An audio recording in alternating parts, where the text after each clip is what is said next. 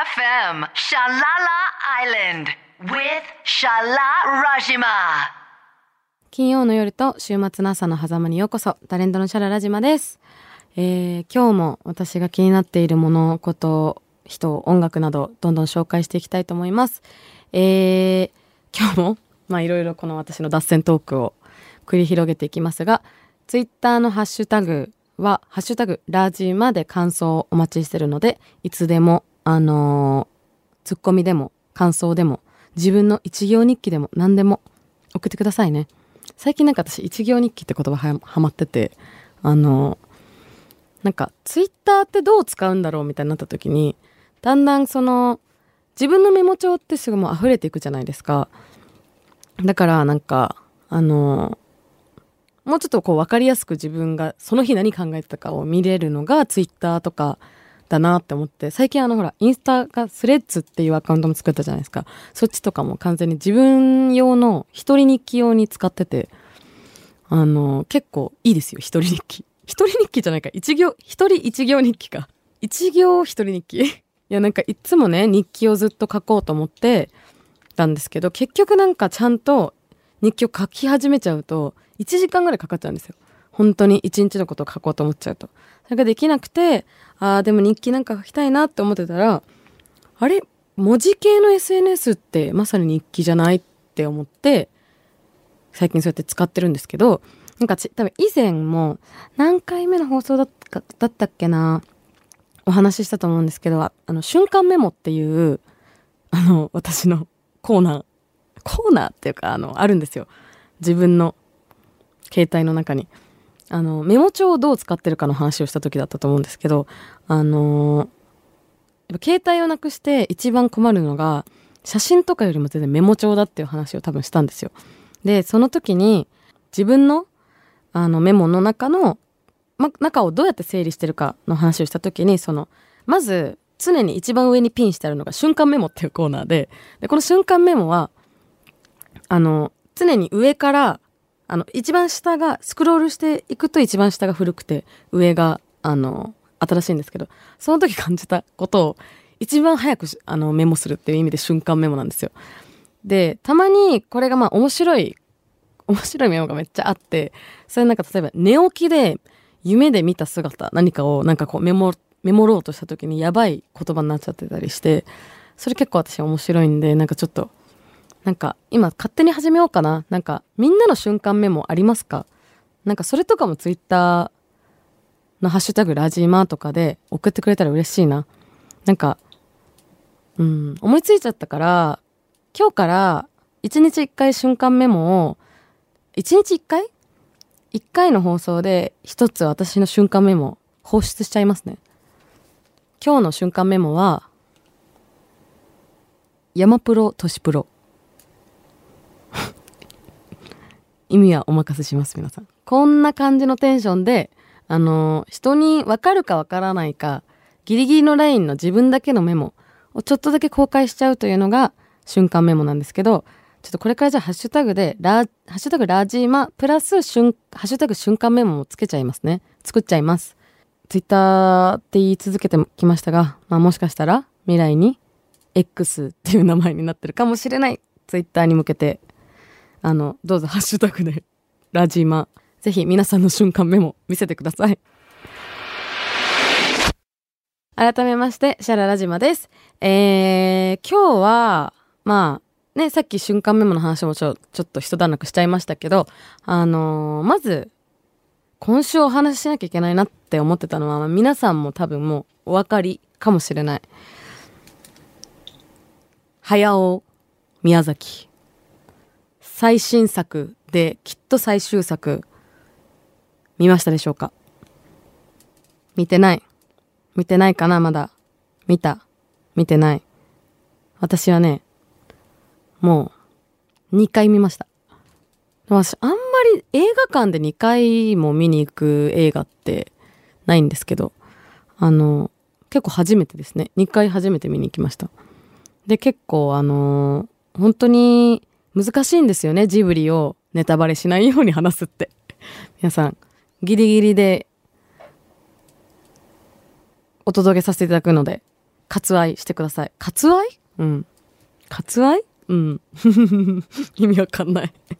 でも、あの、とにかく私の感想としてはめちゃくちゃ良かったです。やっぱもう、早尾の集大成を感じさせてもらったっていう感じで、まあ、何よりも私が、なんか、ちょ、一番受けたのが、ジブリ見てきましたってなんかこう周りの人に言うと、なんかちょっとそんなに、まだ私のこと知らない、ちょっと周辺の人だったら、え、ジブリとか見るんだって言われて、え、私なんだと思われてる？と思って、めっちゃジブリこそ見るんですけど、って思って、みんなもそう思ってるかなと思って言ってみました。ジブリめっちゃ見ます。あと、もう絶対に言わなきゃいけないことがあって、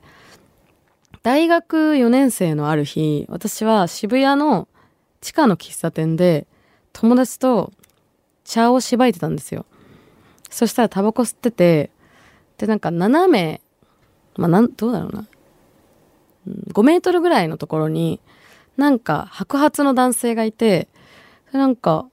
誰だろうあの人。なんか見覚えあるな、みたいな。で、後ろ姿、まあなんか横ぐらいが見える感じだったかな。なんか誰だろうと思って、よくよく見たら、え、待って、早尾じゃね？ってなって、みんな、え、待って、早尾なんだけどってなって3人でいたんですけど、全員確認して、いや、早尾だ、みたいな。いや、でも早尾に似てるおじさまもいるかもしんないってなって、もう、すぐググって、早尾のメガネ、このメガネは早尾なのかみたいな。までちゃんと検索したら本当に早尾だったんですよ。で、早尾がそっち向いて話してて、だ、男性と女性2人と、なんか3人でいたんですけど、で、やばい、これ早尾だってなって、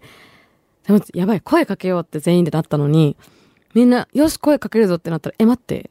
なんて話しかければいいのってなったんですよ。その、え、トトロ見ました？ジブリ好きです？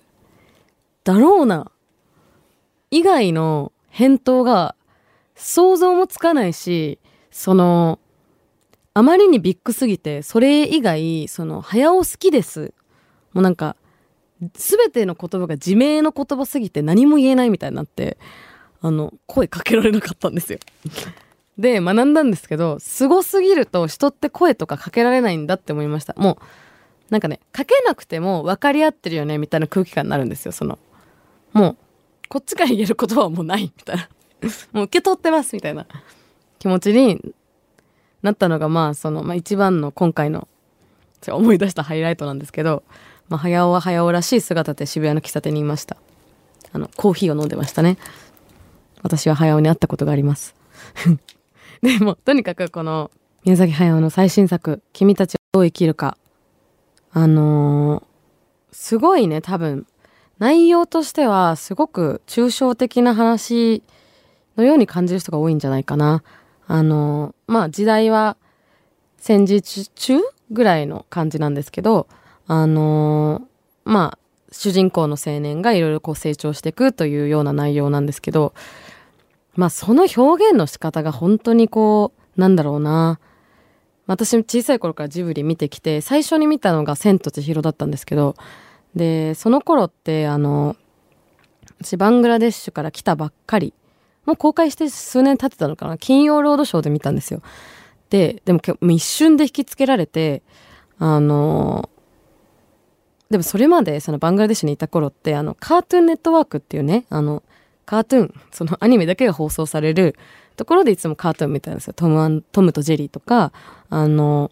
スポンジボブとかなんかそういうのばっか見ててパワーパフガールズとか。でそこそこから来て日本に来た時に日本は大人もアニメを見るっていうその考えが当たり前にあったからそれって海外から見ると結構え子供っぽいみたいに思われる時があるんですけど私もちっちゃい頃は私大人になったら別にアニメとか見ねえし、みたいな 感じのね、ませた子供だったんで、って思って千と千尋見たら、すごすぎて、もうその時に初めて、あ、これは日本のアニメ、わけが違うぞっていうことが分かる。カートゥーンじゃないんですよ。アニメっていうか、あの、まあ、すごい衝撃を受けたんですけど、まあ、ジブリで大体アニメの衝撃を受けてますけど、まあ、ね、他のアニメは結構見るけど、私。でもジブリは、その後も自分が社会的なことを考えていく中で、その、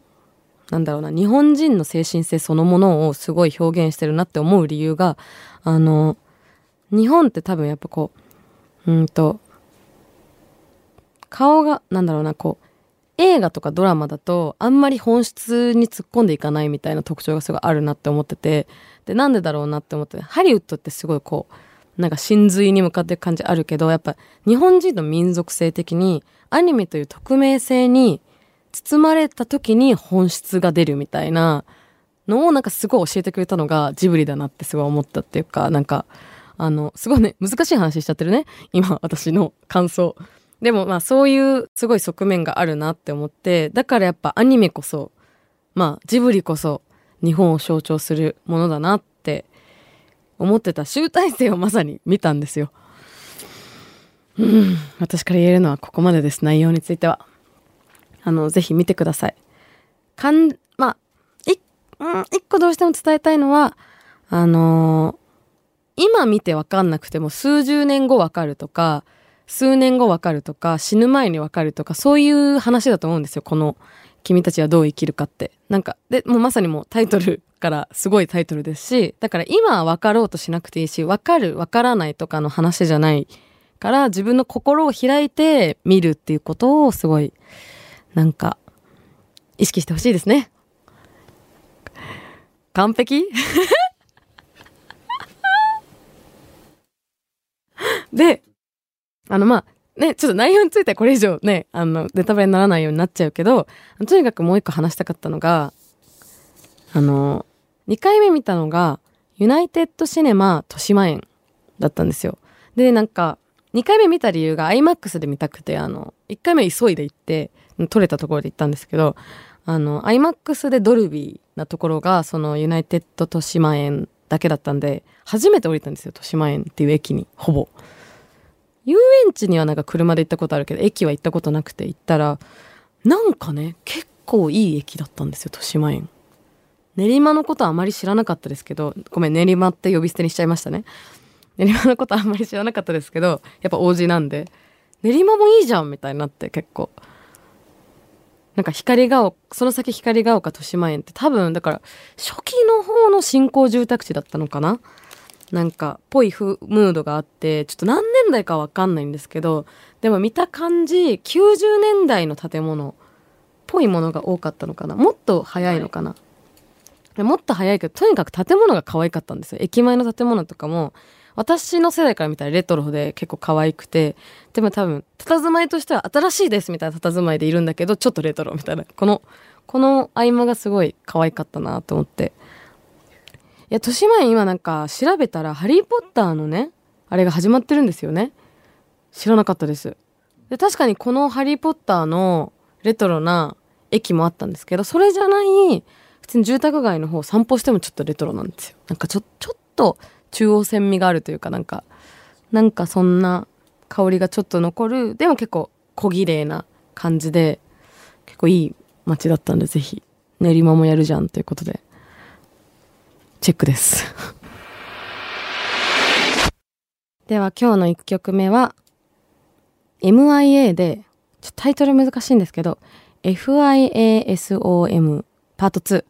この曲私なんかまあ、MIA ももちろん昔からちゃんと聞いてたんですけどなんか今改めてこの最近に2022年に出したこのアルバムが結構色あせない良さ司ってるなと思ってあのー、改めて聞き直したらやっぱめっちゃいいなってなってまず女ラッパーの人ってあんまりね海外でもいないしかもラップだけを続けてる人ってあんまりいないなと思ってやっぱ聞いてたらいいなってなって、ぜひ聴いてほしいし、なんだろう。あの、民族音楽が好きって私言ったじゃないですか。この民族っぽい音とヒップホップを混ぜてるのが結構斬新だったのかな、多分 MIA は。まあそんな感じの音色が聴ける曲かなって思います。歌詞もすごいいいんですよ。英語わかんないかもしれないけど、あの、ちょっと入ってくるやつだけでもぜひ拾って聞いてみてくれると嬉しいです。Freedom is the state of mind! って感じだよね。これ。言いたくなるんですよ、これ。最初の叫び声。気になると思って、この曲めっちゃ気に入っちゃったんですけど、本当あのー、この、なん、なんていうんですか、この、ちょっと祭りっぽい音入ってるじゃないですか。このみ、まあこれ民族っぽい音だと思うんですけど、まあ MIA は南アジア出身っていうのも多分共通点としてあるんですけど、あのね、だから多分私もなんかちょっと親しみのある南アジア圏の民族音楽っぽいものが一応多分これサンプリングとかされてるけど、あのでもなんかこう祭りっぽい音楽って結構世界中どこでも通じるようななんかね、音色っていうか共通点というかノリがありますよね。やっぱみんなこう祭りで同じ動きして、みんなで待ってトランスしていくみたいな感じの音色いいなと思って。それとまたラップが噛み合わさってるのがやっぱかっこいいなと思って。この曲は最近ハマりまくってます。最近ってかまあ、改めてリバイバルしてます。ちょっと。Island with いや、あのー、まあ、シャララ島後半戦になってまいりましたけど、あのー、この間ね、あのー、ついに夏の風物詩、花火大会に行ってきたんです。花火大会。もう夏といえば私、もう夏の予定がね、まず祭りか花火なんですけど、もうそれ以外は家で、あの、仕事か家でもうなんかこう、本とか読もうって思ってるんですけど、アップダウン激しいですね。家で本読むか祭りか花火かってやばいですね。ま、ついに花火大会に行けて、でもコロナ禍になってから、その花火とか祭りがないっていう状況になって私初めてこんなに祭りと花火が好きなんだって思い出したんですけど、その毎年結構でも、ね、お富士山時代からね、私の、ポッドキャストの第10回目6月9日放送でお話しした私のお富士山話にも関連するんですけど、まあ、祭り好きのこの私が、いかにそれが好きかっていうのを思い出して、そっからもずっと言ってたんですけど、コロナになって、どんな祭りもなくなって、花火大会もなくなって、結構祭り欲が高まって、やっと行けた花火大会。でもやっぱり、こう、ちょっとは大人になってるので、なんか、隅田川の花火大会とかに、やっぱどんかぶりではもう行けなくなってて人混み怖いし、今観光客もすごい多いからもう人5倍ぐらいだろうな、みたいな。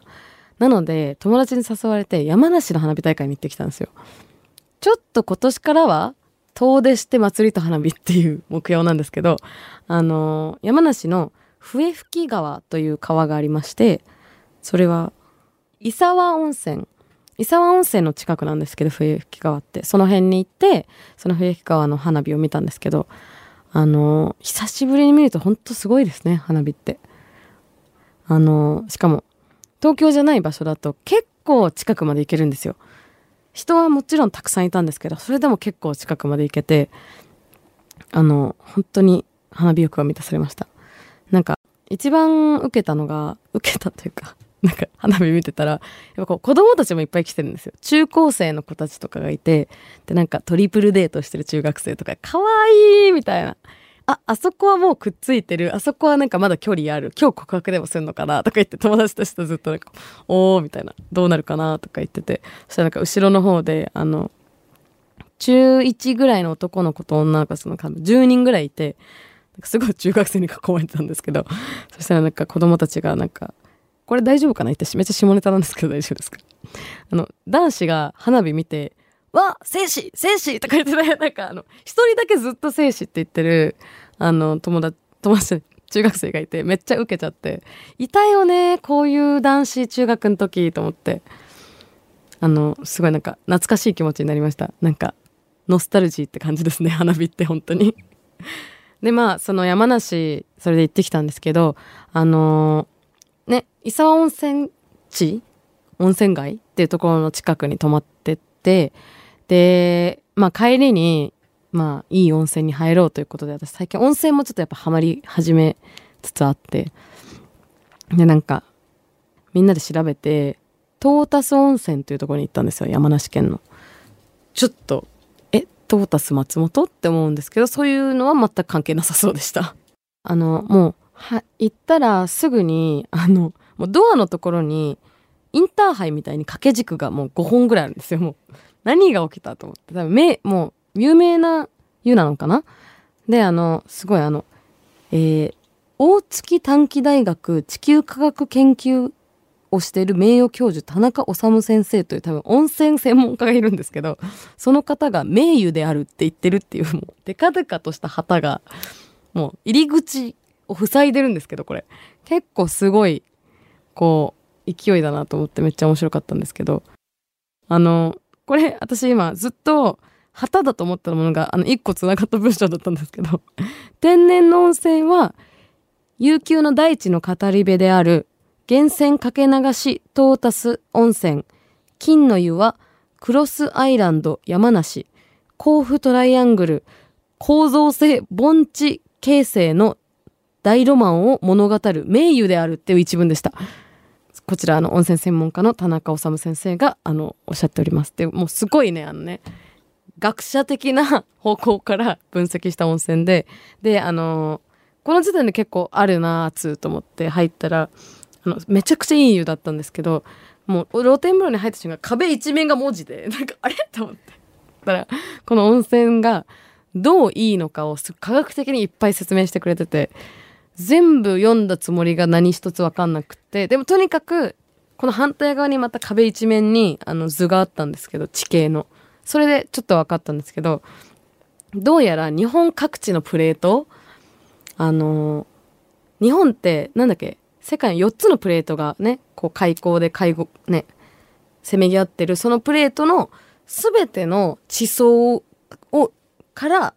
を通ってる源泉らしいんですよ。図によるとなるほどと思ってそれは確かに珍しいっていうことであのすごい楽しかったです その温泉。でもう肌もツルツルになったんであの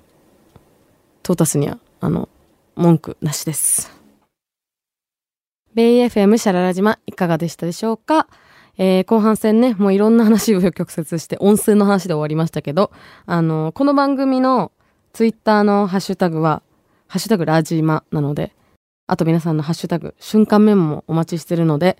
ぜひ、どしどし送ってくださいね。一行日記でも、もうラジマで一行日記送っていただければいいかなと思います。で、あのー、感想はメールアドレスでも募集してるんですけれども、メールアドレスが、シャラ at bayfm.co.jp で、shara at bayfm.co.jp になりますので、お願いします。で、あのシャララ島のラジオの情報は私のツイッターやインスタグラムなどの SNS, SNS で発信してるので、どしどしフォローしてください。えー、アルファベットでララ島、LALAZIMA で検索してフォローよろしくお願いします。最後になっちゃったけど、今日のこれだけは言わせて。私は早尾に会ったことがある以上、シャララ島でした。来週はなんと初めてのゲストが来るので皆さん楽しみにしててください。また来週。イェーイ。ザララアイランド with ララ